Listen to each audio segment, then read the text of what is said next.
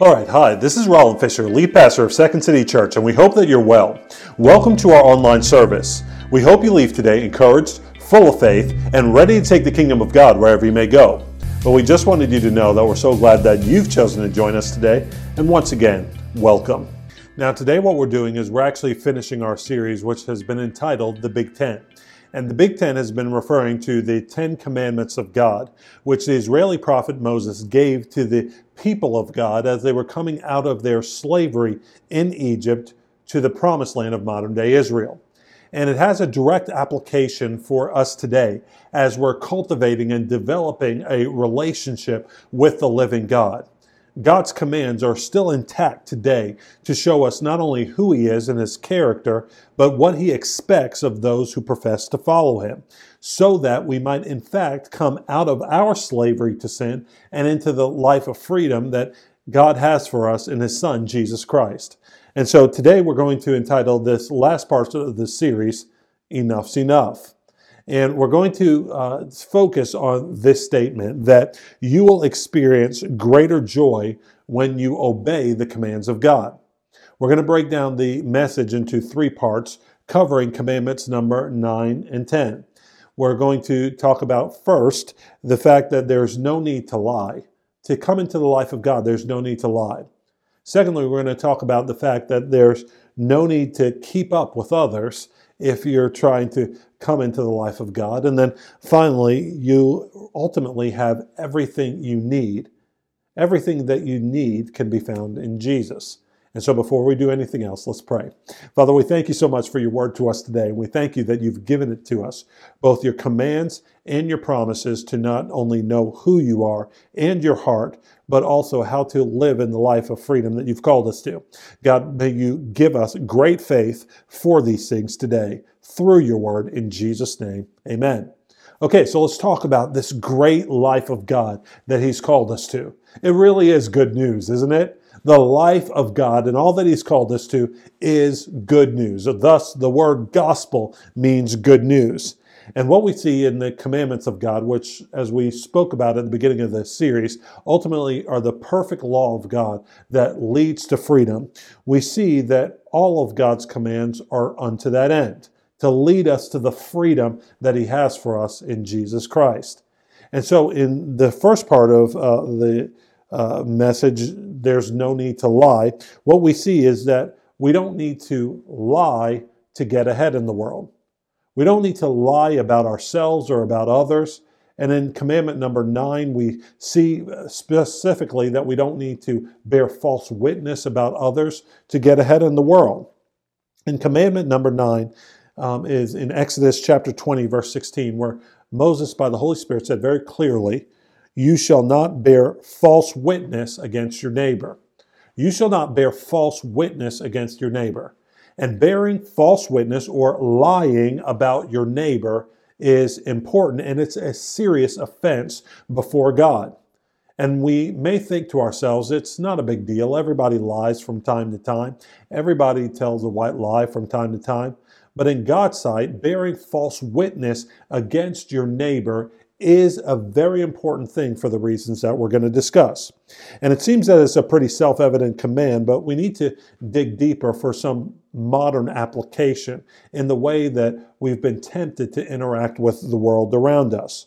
And in understanding commandment number nine, not bearing false witness against our neighbor, what we need to do is see that God's exhorting us to be truthful and not spiteful regarding our neighbors. To learn to be truthful and not spiteful regarding our neighbors. Why? Because in our world today, it seems that people will do anything to get ahead or to press their agendas. They'll do anything to get ahead or to press their agendas. Is that not true? And we see, though, that in the midst of that, God is saying you don't need to lie about yourself to push yourself forward or tear others down falsely to get to where God Himself is actually trying to take you. The, those might be the means and the mechanisms for people to get to where they want to go through unscrupulous means, but they're ultimately getting to destinations that God won't bless when they're bearing false witness against their neighbor, lying about other people to achieve their ultimate ends. And what God's command means is that we do not lie about anyone, whether maliciously or simply for our personal benefit. Because bearing false witness against somebody is important to God because it's an assault on their reputation. And ultimately, it's an assault on their future interactions with the world around them. For you, you might have a disparaging word against somebody, say a quick little lie about them, falsely say um, something about something they've said or done, and it may mean nothing to you. But ultimately, in the world in which we live in today, when we bear false witness against somebody, it's assault, an assault, a direct assault on their reputation and their future interactions with the world. Specifically, in regards to the cyber world in which we live, things that have to do with cyberbullying, cancel culture, and online defamation. They all fit into this ninth commandment from God. And what God's doing is commanding us, ultimately commanding us to steward the reputation of others carefully and never let out in impetuous anger that which we cannot take back. It is so serious to God, in fact, that Jesus, when he was speaking in his earthly ministry, said in Matthew chapter 12, verse 36, I tell you, on the day of judgment, people will give account for every careless word that they speak. For by your words you will be justified, and by your words you will be condemned words that we even speak, whether truly or falsely against other people, he says they will either justify or condemn you, so take it seriously. What we need are to be people who tell the truth. And when you tell the truth about someone or a situation, the beauty is, is that there's benefit not only for your neighbor about whom you're not speaking falsely, but there's ultimately always reciprocal benefit for you as well. And when you tell the truth about someone or a situation, you're able to experience the joy of knowing that ultimately you can sleep well at night. And I don't know about you, but I like my sleep. and ultimately, when we're telling the truth about people or situations, we can sleep well at night. Choosing not to lie is freeing because you don't have to keep up with what you've said or to whom you've said it, because ultimately, all that you know is that you've communicated what's true and ultimately the truth will stand. And when the truth is communicated, not just plainly, because people have this adage nowadays just make it plain, right? Just tell it like it is and make it plain. But when things are communicated, not just plainly, but when the truth is communicated as God exhorts us in love, you equally know that while you are not involved in the situation directly, that the seeds that you've sown are still working for your neighbor's good. And so, thus, you're still fulfilling the second great commandment that Jesus gave to do unto others as you would have them do unto you. You're not bearing false witness against them, just as you wouldn't want anybody to bear false witness or lie about you. But instead, you're in love, speaking the truth for their benefit, so that even when you're not around, something is good by the seeds that you've sown are working on their behalf and you're free from having to cover your own tracks or conversations because your integrity allows you to say the same thing about people when they're in front of you as when they're not in your presence.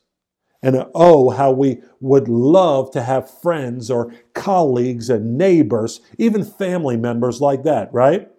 People we know who aren't frenemies, but instead are people of integrity. And we've all had enough of frenemies and in friendships on social media, in the workplace, and in the home. We should be those who are looking to build others up by telling the truth and not tearing them down. We don't want to buckle to the pressure of self preservation, selling others out to save our own skin when telling the truth may cost us something. We want to tell the truth about people bear truthful witness about people and not false witness, not damaging their reputation. But I think it's important that we realize this isn't only important about our relationship with other people, it's also important in our witness that we carry about God. Because in our world today, many people want to be a witness for Jesus, but they want to be a witness that's only palatable to the people around them by their values and sensibilities, somehow buckling to the pressure of the world around us. But when God's saying not only not bear, don't bear false witness about our neighbors, we also need to keep in mind we need to be a faithful witness about God. He says this very plainly that whoever walks in integrity will be delivered. But he who is crooked in his ways towards their neighbor will suddenly fall. But before God, we want to be faithful and not fearful as we testify about him. Why? Because Proverbs 29 25 says, The fear of man lays a snare, but whoever trusts in the Lord is kept safe. And it ultimately costs Jesus himself something to come and bear truthful witness about his heavenly Father, the state of the world before him, that it was fallen and that there were actually consequences and a judgment to come for our sinful and rebellion, sinful um, actions and our rebellion against the holy God. That wasn't a popular um, proclamation, but Jesus did it out of love to be faithful, a faithful witness about his Father, to not be a false witness about his Father. And then ultimately, what did that do for us? Well, because Jesus was a faithful and truthful witness about his Father, just like he's calling us to now be a faithful witness about his gospel. In doing so, it led to our faith, our forgiveness, and ultimately, the theme of this whole series, it ultimately led to our freedom. And we need to do the same for others when testifying about the cross of Jesus Christ and the redemption of God. People need to know who God is in his character, in his purity, the purity of his word. They need to know where they stand, but also not only the damage that's been done, but the solution that's been provided in Jesus Christ, that he lived the sinless life that they should have lived on the cross, died the sacrificial death that they should have died, so that they wouldn't have to experience the wrath of God, and that Jesus was raised from the dead three days later to give every man and woman who would believe in him not only forgiveness of sins, but new life in him. And when we are truthful about God by faith, not only does it lead to other salvation, but God is able to supernaturally back us by his favor. And so we see that to get ahead in the world, we ultimately do not have to bear false witness about our neighbor nor about God. But it's more than that. Commandment number 10 lets us know that we don't need to not only lie, but we don't need to keep up with others to come into the life and the promises of God. And you do not need to have ultimately what others do to experience true joy. That's what God's telling you in commandment number 10, that you ultimately don't have to have what others do to experience true joy. Commandment number 10, the final commandment says in Exodus 20, 17, you shall not covet your neighbor's house. You shall not covet your neighbor's wife, or his male servant, or his female servant, or his ox or his donkey or anything that is your neighbor's. God is saying, do not covet. What I give you, be content and satisfied, even grateful and thankful for it. But do not have an inordinate desire for that which does not belong to you, and so live a dissatisfied life. That is coveting. God says, do not covet that which does not belong to you. And remember that in each of these commandments, God is ultimately trying to set us free. God, what we need to realize though is in setting us free, He starts by giving us the truth about our situation. And He's saying, do not covet, because ultimately God does not owe you or me any particular sized home. Though our culture might tell us otherwise today, that you deserve better, well, God's saying that ultimately He's never made a promise that you're going to have a particular sized home, a spouse with certain measurements, a type of career or number of checks that you are able to mark off on your bucket list. God doesn't owe us any of that. But God is, at the same time, because He is good, He's concerned with saving a man or a woman's eternal soul rather than fulfilling their modern, entitled vision of manifest destiny that's promoted in our media. that everyone deserves to have whatever they want, regardless of how they live or what they do. That's simply not true. But in the same way that God says that's not true, He says, I'm still going to lead you to freedom by teach you, teaching you to learn not to covet. Now, when He says that, God's expressing in His heart that ultimately He wants His children to enjoy the blessings that He has for them by obeying His commandments so that they can enjoy His goodness and also be blessed so that they can be a blessing to others. But what I've noticed in the world is that when we that we need to be both sensitive and aware during challenging times. And people need to make sure that whenever they're talking about coveting, or whenever they're trying to grasp this idea of coveting, they make a distinction between what is coveting and what is actually having righteous indignation towards the things that other people have. What do I mean by that? Well, in our culture, and specifically in our times, there's been a rising time, and even historically so, there's been a rising time of uh, people almost wanting to defame anyone who has a measure of success. Basically, meaning I want to say that somehow what they have is wrong or what they have is not fair because ultimately they have something that I do not have. Now, of course, if people obtain their, what they would call their blessings through unrighteous means, that is not good, and that God Himself will judge.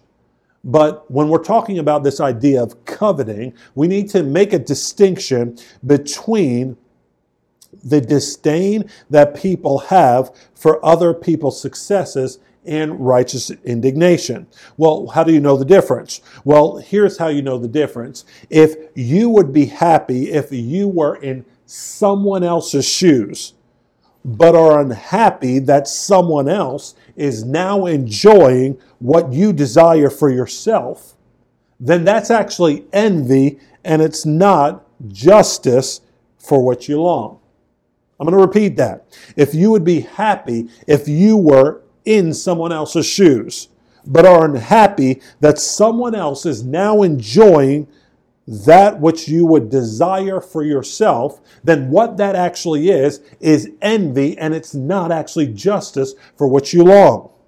And carnal jealousy and ungodly rivalries will always produce a wanton or a starved soul. Selfish ambition breeds, it literally breeds discontent that will never allow you to rest in the life of promise that God has for you. You see, when God brings you into the life abundant that He has for you, He says, This is the life that I have for you, independent of what I'm doing for anybody else. That's the good news. So you don't have to covet what other men and women have because ultimately God's making promises to them that are distinct from you. And He gives you promises that are to be enjoyed both now and eternally that have nothing to do with anybody else, though it's worked out through our independent relationships with other people. But we're free not to covet because God cares for you. And selfish ambition doesn't allow to us to do that, but what it does is it produces coveting. Well, why does it produce coveting? Well, beyond greed, it's our modern battle. Coveting is really produced and inflamed by our modern battle with the idea of self. Derived not from God, but from society's value placed on the idea of self actualization. And self actualization is basically this idea that you need to ultimately re- uh, achieve the potential of who you are. All your gifts, all your talents need to be maximized, and all that you want in the world needs to be achieved. Now, to a certain extent, that's true in God. As we've said before, that in Christ, a Christian is God's workmanship created in Christ Jesus to do good works, which God Himself has prepared in advance for us to do. But the daily frustration and disappointment that people feel comes ultimately from an imagined sense of who they thought they should be what they should do, and what they should accomplish. Let me say that again. Most often, the frustration that people feel comes from a sense of who they should be, what they should do, or what they should accomplish in this whole idea of self and self actualization. And thus, it produces a, a, a, driving covetousness towards what other people do, what other people have, what other people experience, rather than them being able to enjoy who they are, what they do, and what they've accomplished in God alone. And why is that? It's because they never stop to ask themselves, who is it that told me these things? Who is it that told me who I should be? Who is it that told me what I should do? Who is it that told me what I should actually accomplish? The reality is, is that if it wasn't God defining these things for you, then ultimately each of these answers will lead you to slavery.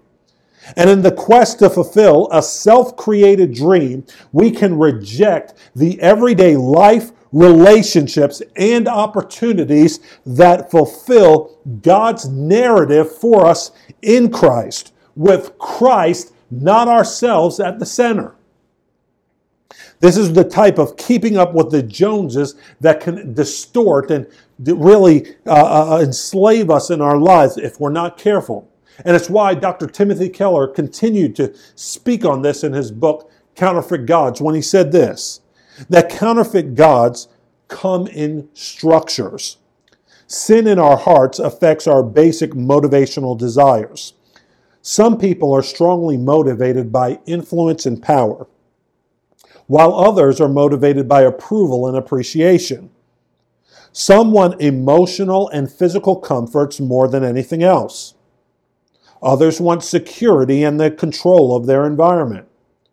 People with the deep idol of power do not mind being unpopular to gain influence.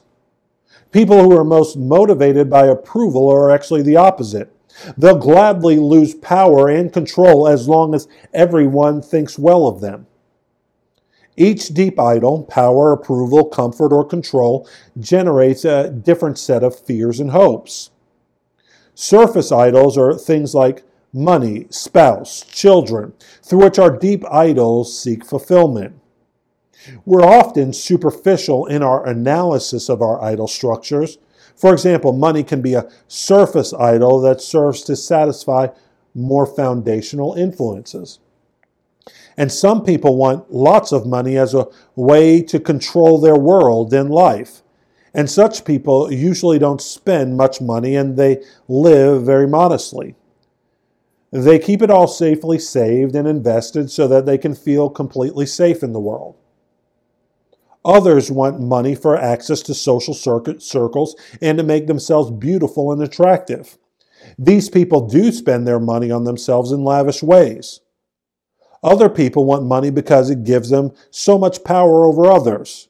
In every case, money functions as an idol, and yet, because of various deep idols, it results in different patterns of behavior.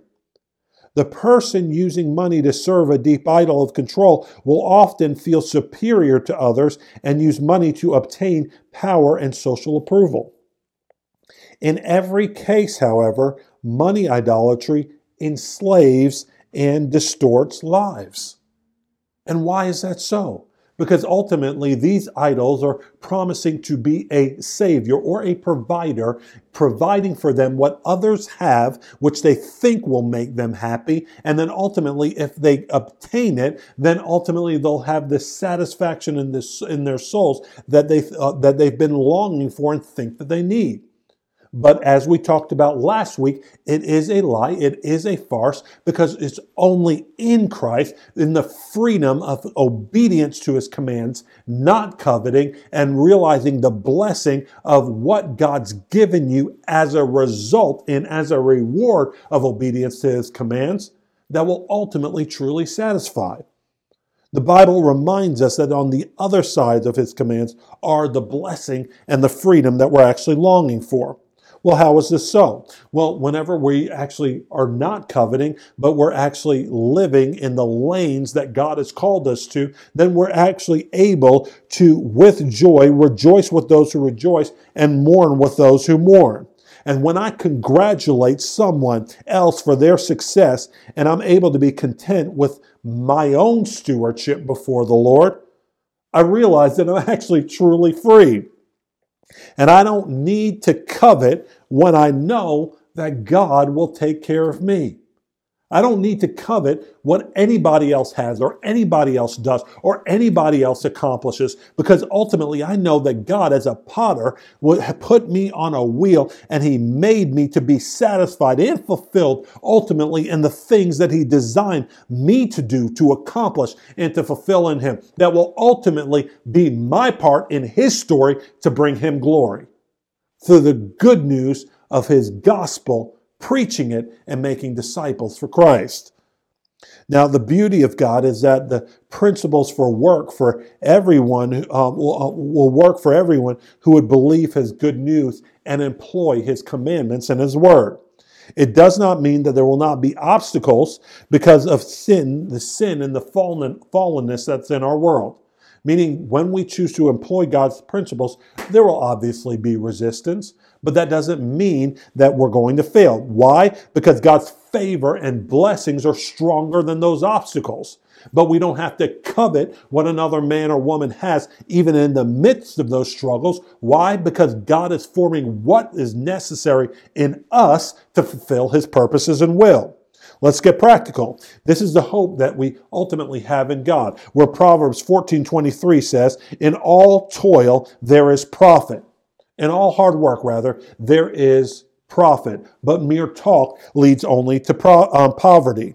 And so we need to remember that Jesus is the God who opens doors that no man can shut and shuts doors that no man can open in careers and uh, relationships and ministry, in all types of gaining and achievements in life. God is ultimately trying to keep us in his plans, purposes, in his, um, his goodwill for his eternal kingdom desires. And God will give me the exact measure I need so that my heart might do two things might maintain worship of Him, and then number two, for my good, fulfill His purposes. This is why Agur, son of Jacob, wrote by the Holy Spirit in Proverbs 30 Two things I ask of you. Deny them not me, um, not to me before I die. Remove far from me falsehood and lying, right? Commandment number nine. Give me neither poverty nor riches. Feed me with the food that is needful for me, lest I be full and deny you and say, Who is the Lord? Or lest I be poor and steal and profane the name of my God. So this writer of Proverbs was saying, Don't give me too much, God, please. Don't give me too little. But God, keep me dependent on you that I might continue to worship you and fulfill your will. And in doing so, what's happening is that he's being filled with the joy of a heart filled with gratitude and thankfulness. And when, because when we're ungrateful, we feel not only entitled to something, but when we don't receive it, we are soured in our souls. And so by that, nothing pleasant that actually happens to or for us will ever fill that void when it's soured in an ungodly way. But when we maintain God's perspective that what we all ultimately deserve is death and hell because of our rebellion against God, because of our sin, then ultimately we have a new perspective that everything that I've received, whether by the work of my own hands or as a gift, is ultimately a gift from God. And this transforms everything in my life into something that I'm grateful for, and I have no need to covet what another man or woman has. Because ultimately, my rest, my joy is found fulfilled in Jesus Christ. And you will experience true joy when you begin to embrace all that you've been given in Jesus.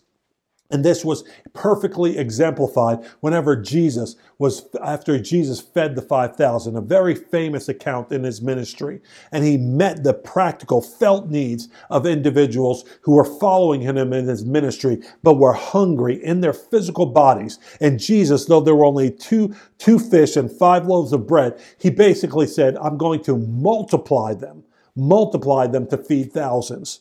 And in meeting their felt needs, the people had an, an, immediate fix. They said, you know what? I had what I need in a moment, but I'm going to have to come back for more. And again and again and again, get those felt needs fixed. And the good news is that your heavenly father knows what you need before you ask him. But beyond that, he says, I want to take it deeper. I want to deal with the issues, your needs of your soul that keep driving you into idolatry, that keep driving you to places where you're, for the sake of your own promotion, you'll bear false witness against somebody else, or for the sake of your own happiness, you'll covet what other people have only to come up short because it's never enough for you.